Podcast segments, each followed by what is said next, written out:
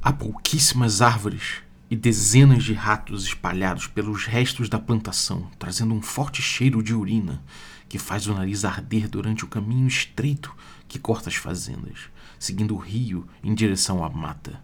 A área preparada para o plantio parece absolutamente exaurida e o cenário é quase apocalíptico. Um barracão de madeira no meio do terreno fétido e infértil parece ser a última construção antes da mata. Há apenas uma grande entrada sem porta. Não há qualquer janela.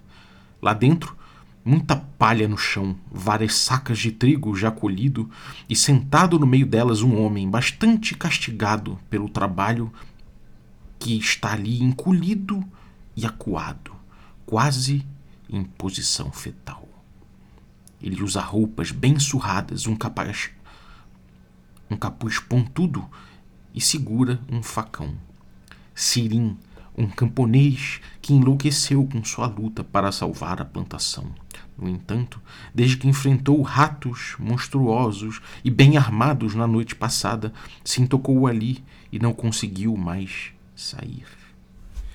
Tomar café eu vou, café não costuma falhar. Tomar café eu vou, café não costuma falhar.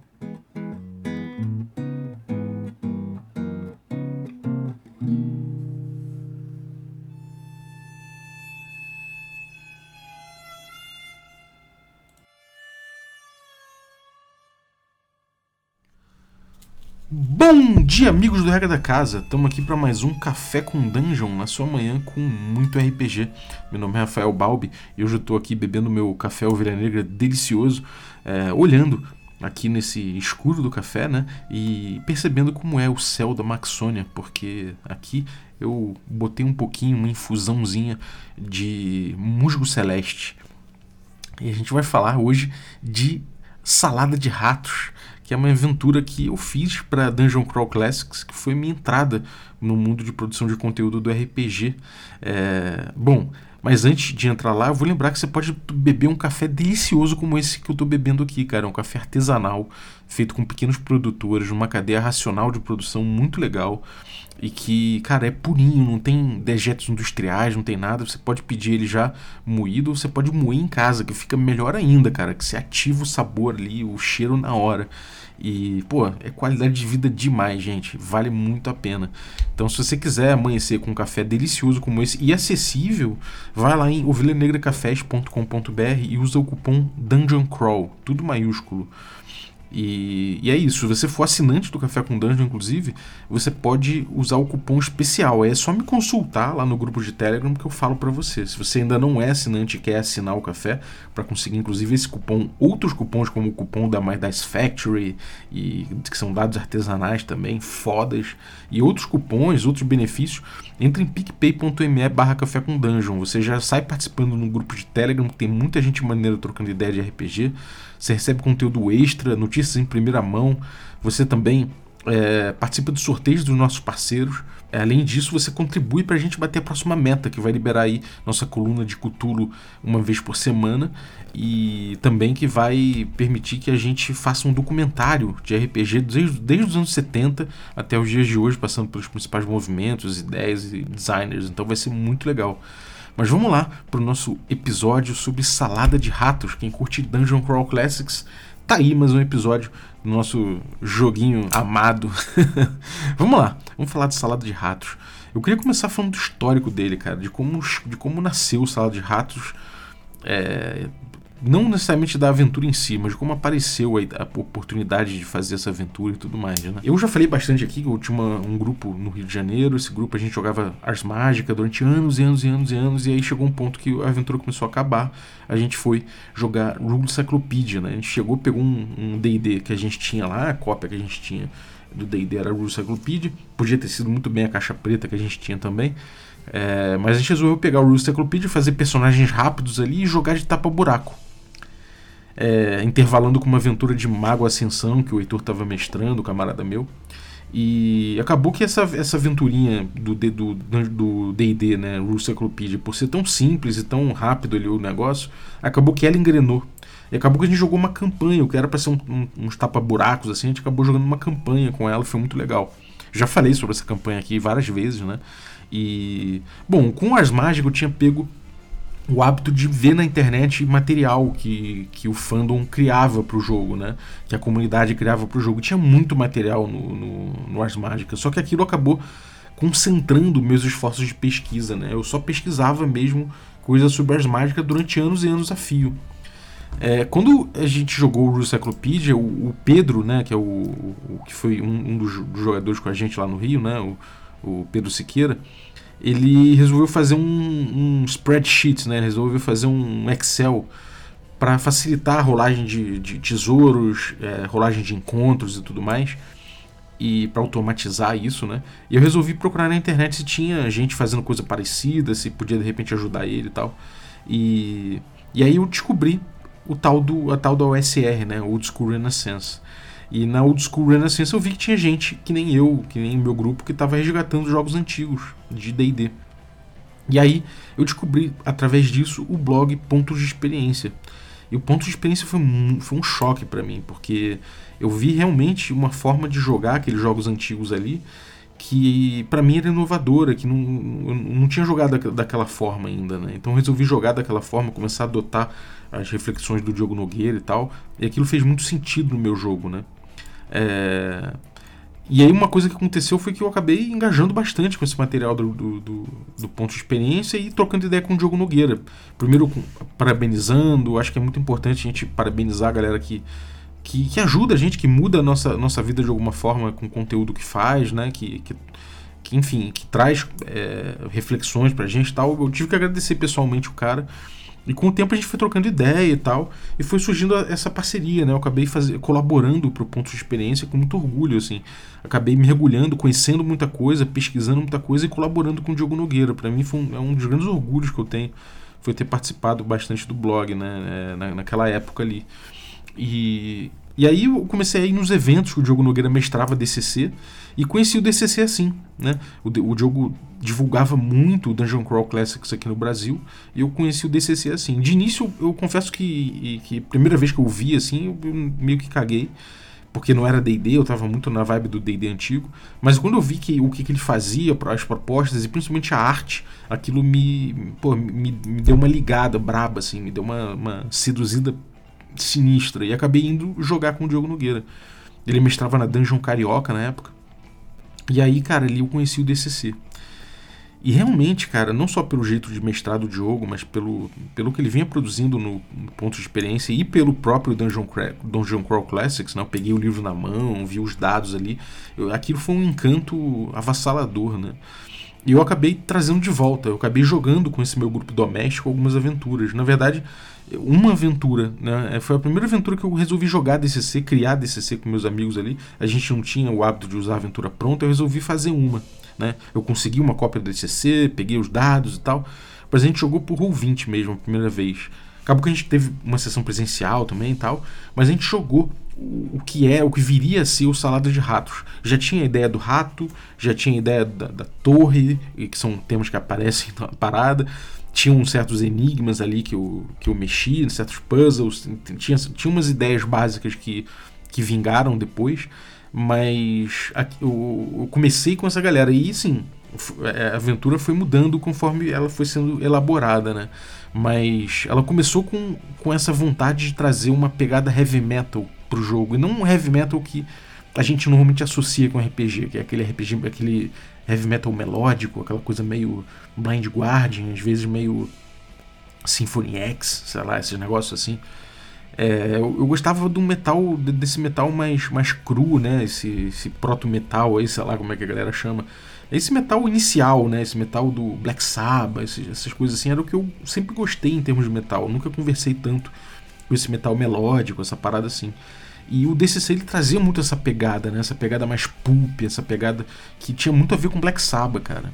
Então a aventura que eu mestrei pro meu grupo era muito uma pegada em cima do Black Sabbath, né?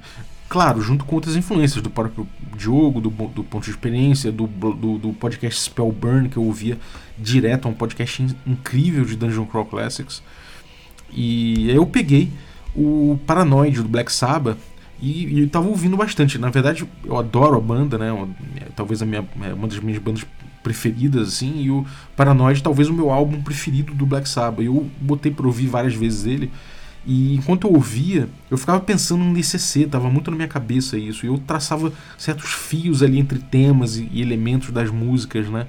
Então esse fio ligava esses elementos e fazia, começou a fazer algum sentido, assim, eu ia escrevendo a aventura, conforme imaginando a partir da, da, das músicas, né? É claro que tem música que ela tá mais literalmente expressa na aventura e tem música que é uma influência, às vezes mais, mais do título, ou às vezes, sei lá, mais de, uma, de um pedaço, de um elemento que a música trazia, não necessariamente o enredo da música tá expresso na aventura, mas cada música tem sua influência no Salada de Ratos, né, que é a aventura que eu trouxe. Inclusive o nome Salada de Ratos é o nome de uma música do, do, do álbum, né? É, enfim, é, vamos falar um pouco da aventura em si, né? Como é que foi que eu amarrei isso, né? Eu, deixa eu falar o enredo um pouco, depois eu, eu falo um pouquinho de cada música. É, no caso, eu pensei nessa, nesse cara, esse Vex, que é um elfo arcano, um cara que morava num pântano, dominava o pântano e tal. E ele fazia estudos arcanos em sua torre, em suas torres, né? E em determinado momento ele entrou em contato com uma entidade. Essa coisa das entidades é muito presente no DCC, né? Então ele entrou em contato com uma entidade. Eu resolvi fazer homebrew mesmo. Eu fiz uma entidade mecânica, né? Um mecanon, sei lá, uma parada meio assim. Não sei se tem uma entidade parecida com essa no DCC, se, ou se o nome de repente eu peguei do DCC, mas enfim, não era uma coisa que eu tinha pesquisado muito. Eu acabei é, trabalhando ali da minha forma essa, essa entidade, né? E ela passou conhecimentos, né? E pro, pro elfo, né? Pro Vex, o Vex foi sorvendo conhecimentos que essa entidade passava aos poucos para ele. E em determinado momento ele passou os planos para uma construção de um golem de ferro pro Vex. Parecia muito perigoso, porque ferro é uma substância que faz mal pro elfo e tal. Mas a criatura que esse, esse golem seria extremamente poderoso, né? E talvez sob seu controle ele ficasse imbatível. Então despertou um pouco a ganância do elfo, né?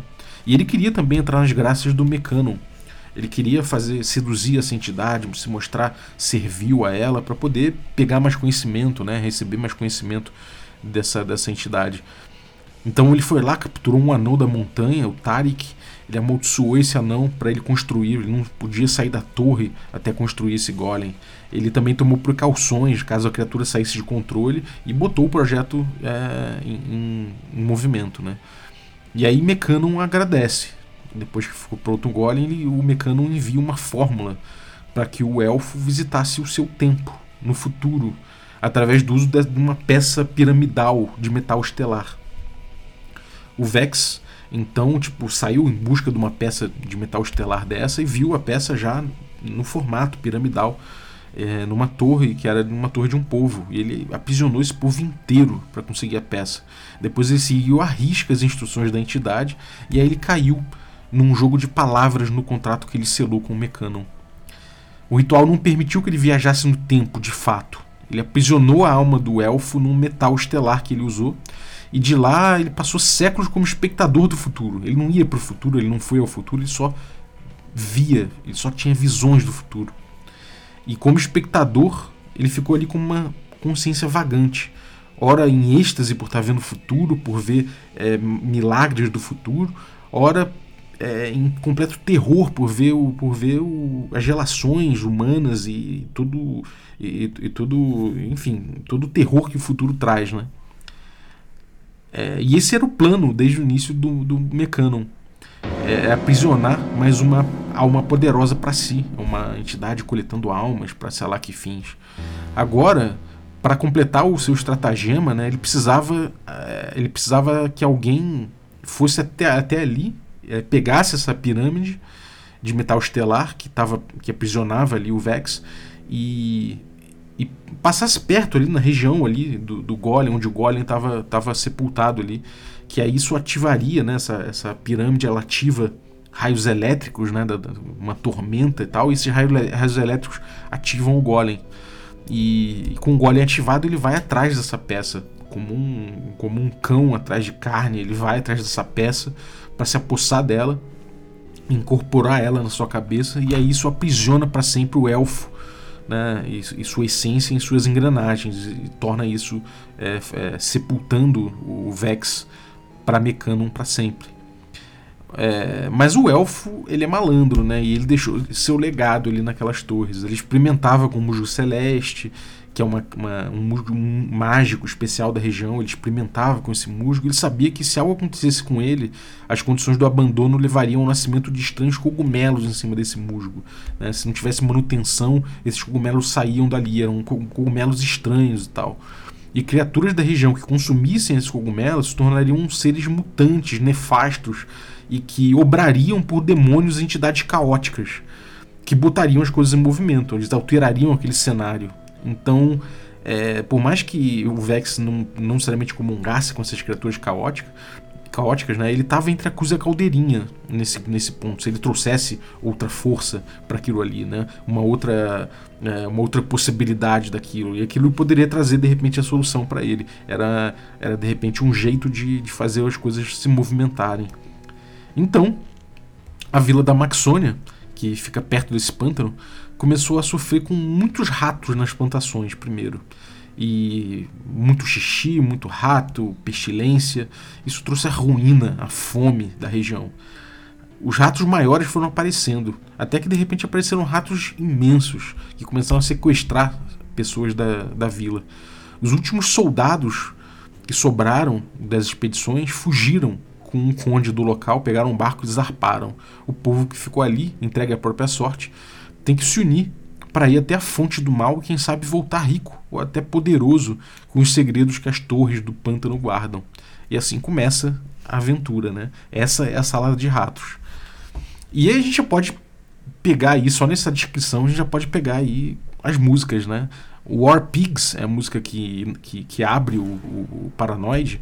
É, ela traz o futuro, né? Ela fala do, do futuro, da, o futuro que o Vex vê, né? O futuro de guerra, de enfim, essa coisa essa coisa nefasta do próprio, do próprio ser humano, né? De, de botar uns contra os outros, de botar peões de uma guerra e tal. Então isso o War Pigs inspira essa parada. Paranoid é uma música que, não, que de fato não, não, não pegou muito, não tem muita coisa aí no Paranoid que eu botei. É, tem Iron Man, que é a música principal, né, talvez, porque tem é, o tema do Golem, o Golem tem a coisa de, de, visões do futuro, de viagem pro futuro, de, de, não ser compreendido, isso tudo são temas que, acontecem, que podem acontecer no jogo, inclusive, né, é, Electric Funeral também, a possibilidade do elfo ser, ser, sepultado no golem, né? A essência, a alma do elfo ficar sepultada ali no golem e aí Mecano tomar posse daquela alma para sempre. Então seria um funeral elétrico ali, né? Hand of Doom, existe o pacto, né? Esse pacto do elfo com o Mecanon, o êxtase e o vazio do elfo vendo o futuro, né? O horror vendo as guerras, Napalm e tudo mais. Então é, são inspirações dessas músicas, não necessariamente o tema exato, né? O Hand of Doom não fala exatamente sobre, sobre uma coisa mística como essa, mas influencia bastante. Rat Salad, que é uma música instrumental, né? Mas o nome deu o, deu nome ao rato demônio numa salada de ratos com, com muitos ratinhos, ratos radioativos, sei lá, muito musgo podre, musgo mágico podre, cogumelos, pedaços de soldados da Maxônia. Então existe essa, esse tema do Salada de Ratos, não, o nome. E a música Fairies Wear Boots também, que é Fadas Usam Botas, né? existe uma cena toda dedicada a isso, com, com elfas dançando e tal. E. com fadas dançando, né? Desculpa, falei elfas. Mas com fadas dançando, um anão batucando e tal.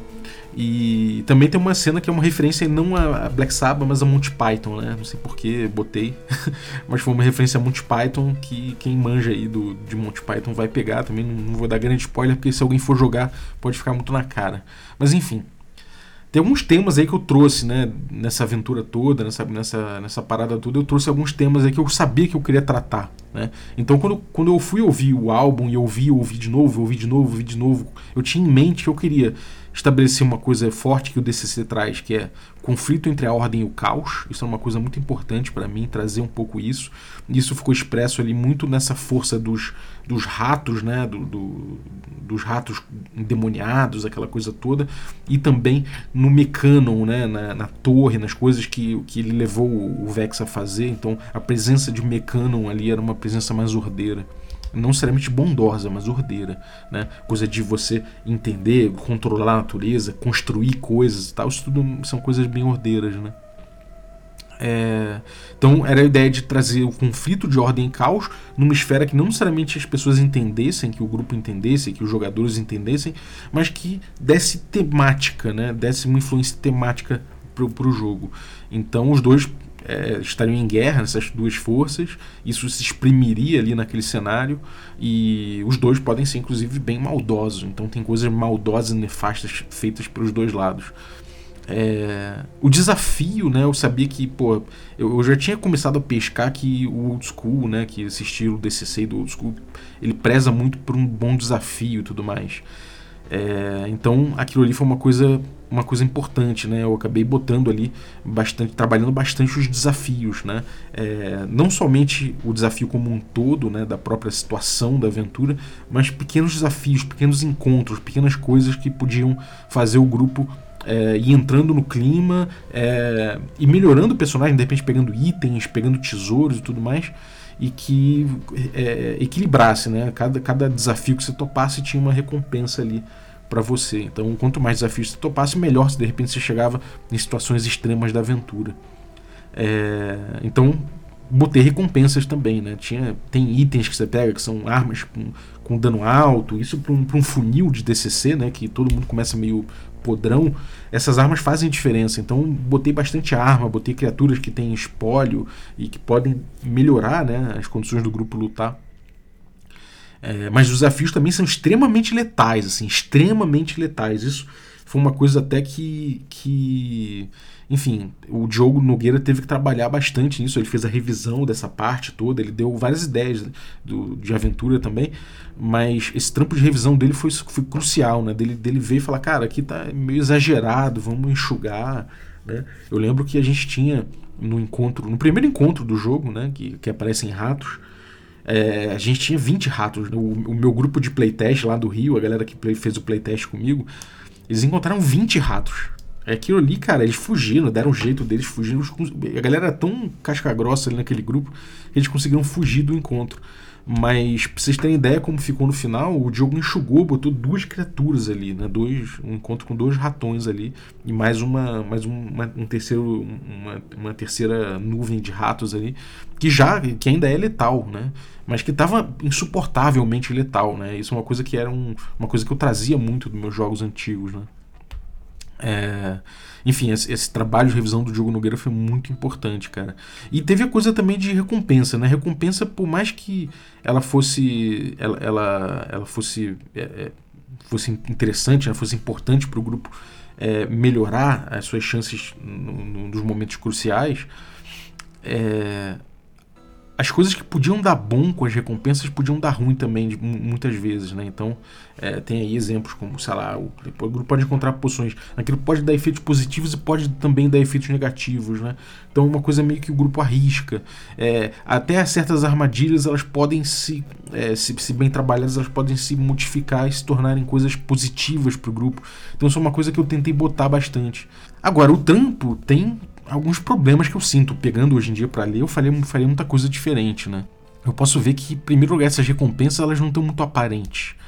Então, uma coisa importante, eu acho, é você. Isso, uma conversa com o Carlos. Até a gente fez até episódio aqui no Café com Dungeon sobre isso. É uma coisa importante a gente poder mostrar, né? A gente poder fazer a antecipação, não somente do desafio, mas também da recompensa. Se a gente não mostra a recompensa que o cara pode ter enfrentar um desafio, talvez ele não tope em primeiro lugar o desafio. Ele resolva simplesmente fugir, evitar. Né? Agora, se você coloca ali um pouco da recompensa na cara, um pouco, pelo menos indícios dela, o cara fica mais tentado a enfrentar aquele desafio. E eu lembro que o meu grupo lá do Rio, inclusive o Pedro Aurélio aí que jogou com a gente, um abraço Pedro Aurélio se você estiver ouvindo isso. O Pedro ele, ele pô, já, já me conhecia bem, né? E ele, ele saía evitando, ele mesmo puxava o grupo falando, não, vambora, vambora daqui, vambora daqui. Ele, ele, porra, uma aventura que eles mestraram lá, uma sessão de playtest, eles passaram ao largo de tudo, assim. Isso já era uma segunda sessão de playtest, né? Com, ele tava nesse segundo grupo. Ele passou ao largo de várias coisas, assim, que eu falei, porra, vai passar direto? Ele, vou, vou passar direto. E beleza, tudo bem, não tem problema nenhum. Mas foi engraçado, né? O fato dele, dele me conhecer e falar, ah, pô, eu vou passar direto. Ali, e ali já foi uma pista, né, dessa conclusão que eu vim chegar mais tarde, de que de fato eu preciso deixar as recompensas mais claras, né? Depois eu falei com ele, pô, cara, quando você topa um desafio num jogo desse, às vezes você tem recompensas, você tem coisas que vão te ajudar no futuro. Então, às vezes é bom vocês enfrentarem esse tipo de coisa. Mas, pô, você não bota isso no jogo, você não bota isso na aventura né, aparente, como é que o jogador vai saber? Né? Ele vai trabalhar justamente risco e recompensa. Ele vai pensar em risco e recompensa. E se a recompensa não tiver, porque ele vai assumir o risco. Né? Então faz, fez todo sentido é, o, Aurélio, o Pedro Aurélio, atuar daquela forma no, no jogo. É, enfim, é, a gente teve ali coisas que eu mudaria em primeiro lugar isso. Né? Eu deixaria as recompensas mais aparentes é, isso evita um pouco também essa lógica do trem fantasma, sabe? O, os jogadores investigam melhor em vez de passar batido pelas coisas, tomar um susto e sair batido. Né? É, a loucura também evita também essa loucura das coisas irem colapsando, né? Você vai fugindo dos desafios, mas os desafios continuam ali. De repente, quando você vê, você está cercado por um desafio que, te, que, que vai te levar ao colapso, né? É, outra coisa que tem muito a ver com isso, né, com esse colapso geral, são as, grandes chances que eu botei né, de encontros aleatórios escalarem com os encontros naturais da aventura. Isso acaba. Isso é, é interessante, né? Você botar ali três lados, né? Num conflito, alguma coisa assim. Só que isso, como encontro randômico e tudo mais, tem uma chance grande de escalar por uma perseguição meio, meio sem sentido ou por, uma, por um combate imenso, né, com três lados, com gente pra caramba. É, isso é uma coisa que, principalmente numa aventura funil, né, você tem muito personagem ali, cada jogador pode ter quatro, cinco personagens, aquilo pode engarrafar, sabe? Engarrafar a aventura, o fluxo. Então você pode passar um tempo imenso num combate desse. Outra coisa também é que existe esse railroad geográfico na aventura, de fato. Uma coisa que inicialmente eu não percebi, aconteceu sem querer. É, para chegar no, no, local onde a aventura de fato acontece, que é no pântano, existe um, um vale né, entre duas montanhas. Essas montanhas são muito íngremes, é difícil, não sei o que, todo, todo aquele, aquele papo para os jogadores não, não, não acharem que é uma boa ideia ir pelas, pelas montanhas. Então, o grupo vai seguir pelo vale, o vale onde tem a floresta, tem um rio cortando o vale, inclusive o caminho natural seria seguir o rio. Enquanto o grupo segue o rio, ele tem praticamente um railroad ali. Eu não dou estímulos para o grupo sair de perto do rio, não dou muitos estímulos para o grupo ir pelas montanhas, eu dou estímulo para o grupo seguir pelo rio. E aí ele encontra, ele, ele vai encarar encontro, encontro, encontro, encontro, até chegar na, nos finalmente ali do pântano. E isso, de fato, é um railroad, né, de certa forma. Já teve grupo que resolveu ir pelas montanhas, né? E eu tive que improvisar e foi até divertido, assim. Foi divertido improvisar o que, o que teria nas montanhas, né? O, o jogo dá indícios do que poderia ter para lá e eu tive que improvisar e foi divertido. É... Outra coisa também é que o grupo já teve grupo que resolveu ir por outra margem da floresta, enfim, buscar outros caminhos, outras possibilidades, e acaba que sai um pouco do, do trilho da aventura nesse ponto. Né? Se o grupo não vai direto para o pântano, acaba enrolando a aventura. É, eles acabam tendo uma sucessão de encontros aleatórios até morrer. Não tem, a aventura não traz é, nada demais né, para lá. E poderia ser uma possibilidade, poderia ter, ter, certas coisas em outros espaços ali daquela aventura, em vez de fechar num railroad geográfico. Então, isso é uma coisa que eu acho que olhando hoje em dia eu faria diferente, sabe? É... Outra coisa também que, eu, que me incomodou vendo hoje em dia é que tem muitas medidas e dimensões, né? Não sei, não sei se são erros de digitação no produto final ou se eu mesmo é, é, botei errado, né? Escrevi errado ou calculei errado. Mas, sei lá, por exemplo, tem um momento que eu falo que tem uma área de 100 metros quadrados com teias de aranha gigante. Essas teias são para avisar elas que tem presa na, na região. Pô, 100 metros quadrados é muito pouco para aranha gigante, sacou? É, provavelmente botariam teia numa região inteira, assim. 100 metros quadrados é muito pouco. Mil metros quadrados seria mais realista, né? Então acho que talvez faltou um zero ali, ou eu que calculei mal. É, outra coisa também, por exemplo, é 10 metros para ouvir o zumbido de abelhas gigantes. As abelhas do tamanho de um passarinho. Porra, 10 metros é muito pouco. 100 metros seria mais razoável, 200 metros, sei lá. Então acho que esse tipo de, essas distâncias, assim, acho que realmente eu pequei bastante. Tem também algumas descrições que ficaram muito confusas, com erro mesmo. Né? A descrição faria completamente diferente. Tem, tem, tem um pedaço ou outro ali que eu tive a sensação, por exemplo, é, uma questão de uma fechadura, uma hora que teve uma fechadura. Eu queria descrever uma sensação tátil da fechadura em determinado ponto e eu vi que do jeito que ficou no, no, livro, meio que muita gente provavelmente não entendeu o que, que funcionou. Eu mesmo não entendi muito bem o que estava acontecendo ali, relendo, né? E aí eu tive que lembrar como o que, que eu estava pensando quando eu criei. E isso pode confundir um momento crucial, inclusive porque tem armadilha envolvida, né? Então. É, outras descrições também ficaram extensas demais, com muitos elementos, né? Que é uma coisa que hoje em dia eu desacredito. Não acho que seja o melhor caminho. O melhor caminho é você é, e descrevendo conforme o jogador ativa a descrição, conforme ele vai investigando, conforme ele vai interagindo com o cenário, aí você vai descrevendo, né? Eu botei é, parágrafos inteiros ali, grandes, compridos, com muitos elementos que vão levar o jogador meio que a não engajar tanto, né? Ele vai ter que de fato fazer de novo todo aquele processo de investigar, porque com a tua descrição do jeito que tá ali, vai ficar muito grande. Então isso poderia ser pormenorizado, assim, é, colocado em etapas, sabe? Eu acho que isso foi uma coisa mais mais orgânica nessa, nessa descrição. Seriam alguma coisa, algumas coisas que eu muda, mudaria certamente numa nova versão do Salado de Ratos, né? E enfim, ficou faltando também pelo tamanho até, né? eu e o Diogo a gente tinha ali, sei lá, 40 páginas, sei lá quantas páginas que deu o, o, a aventura em si, né?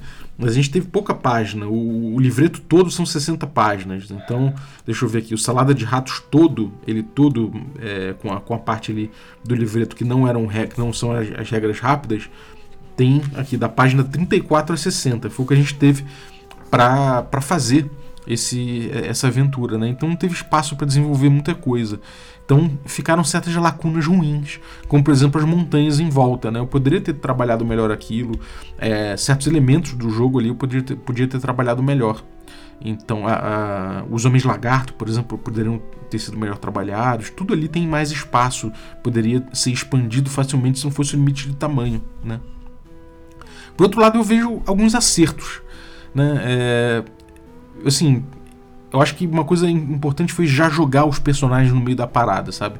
Eles não têm muita opção, é isso aí, galera. A treta veio até vocês, agora é, vocês, vocês não têm muita opção. Se vocês ficarem para trás, vocês vão ficar para trás e vão morrer do mesmo jeito. Então, vamos lá. Quem sobrou da Maxônia vai lá tentar salvar a galera que não pode ir pra luta. Então, vocês vão à luta, é isso aí. Então já começa meio que na atividade, né? Isso é uma coisa que faz diferença na aventura. Eu nunca tive problema no Salado de Ratos, nenhuma das vezes que eu playtestei. Eu fiz muito playtest dela, fiz muita aventura com ela. É, e assim, uma das vezes eu tive problema com essa saída, né? Com, essa, com, essa, com esse início de aventura. Eu senti que as cenas, hoje em dia vendo e, e depois de jogar bastante, eu senti que as, as cenas são bem, bem ambientadas, né? Acho que o, os, os encontros eles, eles têm eles ambientam bem a aventura em si, né? Trazem bem o clima da aventura. Acho que as armadilhas, as armadilhas são coerentes, elas não pegam o cara no impulso, né? São armadilhas que, que trazem interação, ajudam a evitar essa rolagem de, de armadilha ou de, de save direto, né? Elas, elas permitem que você trabalhe cada, arma, cada armadilha de um jeito mais profundo, que você converse, né? Que você leve a armadilha para a conversa que você faça antecipações e tudo mais. É, puzzle também tem um puzzle né, principal na parada, e esse puzzle eu acho também que ele, ele não é um puzzle necessário. Né? É claro que se você é, conseguir passar pelo puzzle, né, o principal puzzle ali, você, você tem facilidades ali, né? fica mais fácil levar a aventura. Mas se você não, não, não conseguir também, a aventura continua. Não, não é uma coisa que simplesmente para a aventura. Né? É, tem também, inclusive, algumas dicas ali de como fazer influenciar o, o, o timer, né? Tem um timer e tal. E acho que essa dinâmica do puzzle ficou interessante pro jogo, sabe? Tem até prop, né? Na, na própria revistinha ali tem prop para você imprimir e, e, usar o puzzle. É, e a galera usa, eu tive muito feedback sobre isso de que funcionou muito bem. É, tinha até gente que já conhecia esse puzzle de outro lugar, mas como tinha um timer ali, era no meio da aventura, o cara não conseguiu desenvolver e falhou e tal. Teve gente que conseguiu, ficou super feliz. Então foi muito legal. É, enfim, eu acho que a contextualização é, aconteceu de um jeito interessante que ela não levou uma explicação necessária.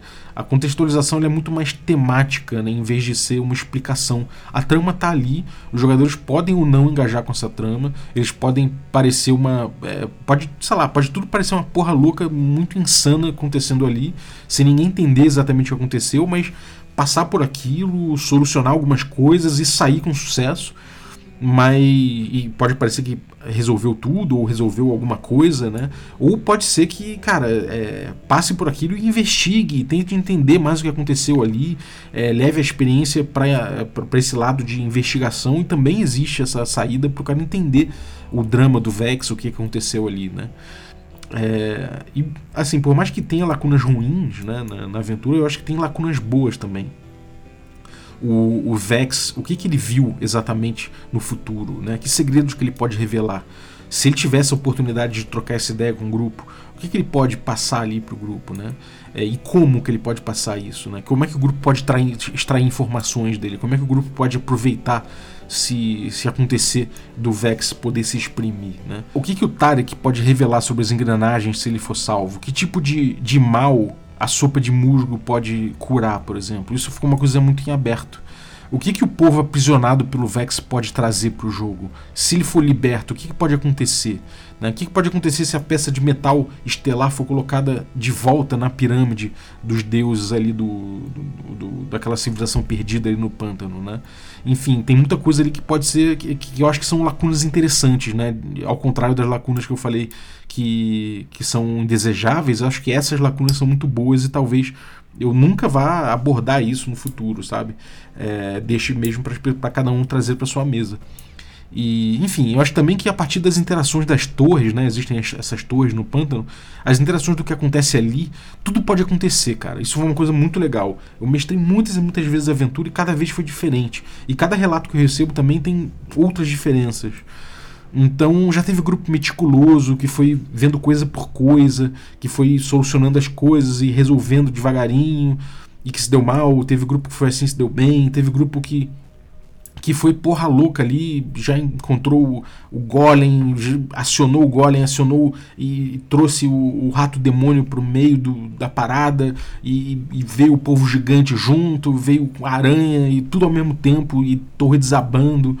Pô, a sessão do Azecos, inclusive, foi assim lá no, no, no canal do Azecos, inclusive vou tocar nesse assunto mas é, é, existe a possibilidade de construir um, um, cenário extremamente caótico, bizarro e tudo acumular ali, é, dependendo da, da, atividade do grupo. Então, isso eu acho que é, foi um acerto muito grande. Talvez tenha sido esse o grande, o grande sucesso da aventura. O tema, né, o mood da parada, mais essas possibilidades infinitas que as torres trazem. É, enfim, teve bastante fruto nessa aventura, então além de, de, de, de sei lá, além de de me abrir portas no mundo RPG, né? É, eu ganhei prêmio com ela, a gente, eu, Diogo Nogueira, New Order, assim, a gente fez um trabalho que, que pô, foi maneiro, cara, a gente conseguiu trazer o DCC pro, pro, pro Brasil, né, a gente, a gente se empenhou bastante nisso, eu trabalhei com a galera do RPG Notícias no lançamento também do DCC, então, na campanha de marketing, né? Então foi, pô, foi, eu abracei bastante o DCC no Brasil, trouxe bastante coisa para ele. A gente ganhou prêmio, né, com a aventura Salada de Ratos, a gente foi premiado lá no Goblin de Ouro 2018, é, como a melhor aventura, né, nacional. E foi muito legal ganhar esse prêmio, cara, fiquei muito honrado. É, a gente também a gente também acabou é, é, sei lá eu acabei streamando no Azecos, por exemplo, foi uma coisa que foi uma honra imensa também, também me abriu muitas portas, né? O Azecos é um canal imenso, um cara muito gente boa, um contato porra, incrível, um, um, cara que, porra, que a gente não se vê tanto, a gente não, não, se, não se tromba tanto, mas é um cara que, pô, considero um amigo, um cara muito gente boa, gosto muito dele. E a gente, a gente, porra, eu pude streamar no canal dele, que foi uma coisa muito importante na minha, na minha, na minha trajetória dentro de streams, né? Eu já estava no Perdidos no Play e tal, então me trouxe um público, me trouxe uma galera que conheceu meu trabalho a partir do, da stream do Azecos, conheceu o DCC também, trouxe pro Old School, então eu sei que o trabalho foi muito importante assim no, no rolê do old school também para oxigenar, para trazer mais gente. Muita gente veio me falar de como foi importante o Salada de Ratos, como foi importante a stream do Azecos, como foi importante o, sei o Diogo Nogueira, o ponto de experiência. Então eu vejo que todo esse rolê contribuiu muito pro, pro Old School no Brasil. Fico muito feliz de ter participado disso. Então sou muito grato aí ao Diogo, à New Order, ao Azecos, a todo mundo que participou desse rolê aí junto, né? Também os meus playtesters, né? No futuro, pode ser que tenha uma expansão. Eu penso em fazer uma expansão dessa aventura, né? Do Salada de Ratos. É, expandir esses pontos que eu acho que merecem expansão. Não, não tocar necessariamente nas lacunas que eu gostei mas expandir em certos pedaços ali que eu acho que merecem expansão, de repente desenvolver o Mecanon, né, criar ali o patrono Mecanon, é, desenvolver o que, que é o musgo celeste, os cogumelos que vêm dali, os estudos do Vex, as magias que tem ali, é, de repente é, expandir um pouco o laboratório dele, botar mais, é, mais poções, mais coisas loucas ali que podem acontecer, de repente trabalhar melhor os encontros randômicos, né? É, eles até tão interessantes, eu acho que tem, tem tabelas aqui, por exemplo, para você criar os seus ratos, né? Então cada rato mutante vai ser diferente do outro, né? Então vai ter rato com duas cabeças, vai ter rato que é todo doente, tudo com reflexo mecânico, né? Rato parrudão, rato fluorescente. Um vai estar tá com, com um mangual, o outro vai estar tá com um pedaço de armadura no ombro e um machado de batalha. Então, esses encontros aleatórios eles estão legais, só que eles precisam, acho que, ter um, um acionamento mais claro. Eles precisam ter ali um, um acionamento mais mais racional, assim, talvez, né? Fazer a aventura ser tocada sem tanta opressão. Minha, essa aventura é muito opressora, né? Eu acho que isso é claro. E hoje em dia eu faria ela menos opressora, mais contemplativa um pouco também, né? Como esse rolê que a gente vem pesquisando com, com El Fantasy aí, eu, Carlinhos e tal. Então, botar um pouco mais contemplativa a aventura também, permitir essa contemplação, de repente fazer um hex map para ela, né? Ela tem um mapinha, mas não tem um hex map. De repente fazer o hex map ali ajuda, né? Isso pode abrir certas possibilidades de jogo, fazer o mapa do, das montanhas, botar certos encontros ali, certos ganchos, certas coisas para serem descobertas ali que podem ajudar a compreensão do todo, né? É, acho que isso tudo pode ajudar. E de repente desenvolver ganchos para o futuro, né, para as aventuras de primeiro nível, é, fazer ganchos com outras, outros modos do DCC, isso pode ser uma coisa muito interessante. Talvez role, talvez role isso, pode ser que role uma tradução também. Eu sei que na gringa tem muita gente que pede tradução, que tenta traduzir, mas que enfim, que eu acho que pode ser uma saída boa, mas tem que ver também, porque existe toda a questão do DCC no Brasil, as licenças, DC na gringa também não sei como é que tá, mas um dia eu quero tocar de volta na Sala de Ratos e poder dar uma expandida nessa aventura, traduzir eventualmente e lançar lá fora. Transformar em produto, né? Até agora ela é um, um zine mesmo, ela é um formato zine de graça. É... Enfim, é isso. Essa foi, é, a, a, esse foi o rolê da Sala de Ratos aí queria dividir com vocês, por incrível que pareça, eu nunca fiz um episódio falando dela, falando, falando desse, desse diário de, construção dela, né, que, que acabou ficando. Mas, mas é isso, gente. Espero que tenham curtido aí. É, mais uma vez aí eu tô, eu tô gravando na banguela aqui, sem internet, porque Vivo, claro, claro, atrasou mais uma vez a instalação, a Vivo eu já cancelei, enfim, então é um rolo imenso aqui. É, tem, cara, um jogo sujo danado. Tem, tem operador ligando falando: Olha, eu vi que você acionou com a Claro, mas a Claro cancelou com você, então eu posso ir com a TIM instalar aí. E caralho, meu irmão, que parada é essa? Que jogo sujo? Ninguém cancelou comigo na Claro, sabe?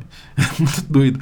Mas enfim, tá essa, essa novela aí para conseguir instalar a internet e não tô conseguindo ver milhões de coisas abertas aqui porque eu não tô com internet no computador, só no celular. Então não vou conseguir dizer para vocês o nome dos assinantes que estão ajudando aqui no projeto, né?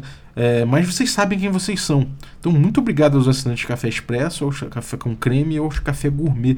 Muito obrigado pelo apoio de vocês e obrigado você também que ficou ouvindo a gente até agora. Se você quer engajar mais com o Café com Dungeon e o conteúdo do Regra da Casa, vai lá no YouTube. A gente tem lives de Bergotten, a gente tem nosso projeto Bergotten aí de jogos abertos aí. Quem quiser participar, participa. É, mesa aberta, só procurar a gente. Pode também em picpay.me barra café com dungeon se tornar um assinante também. Então é isso aí, valeu, um abraço e até a próxima.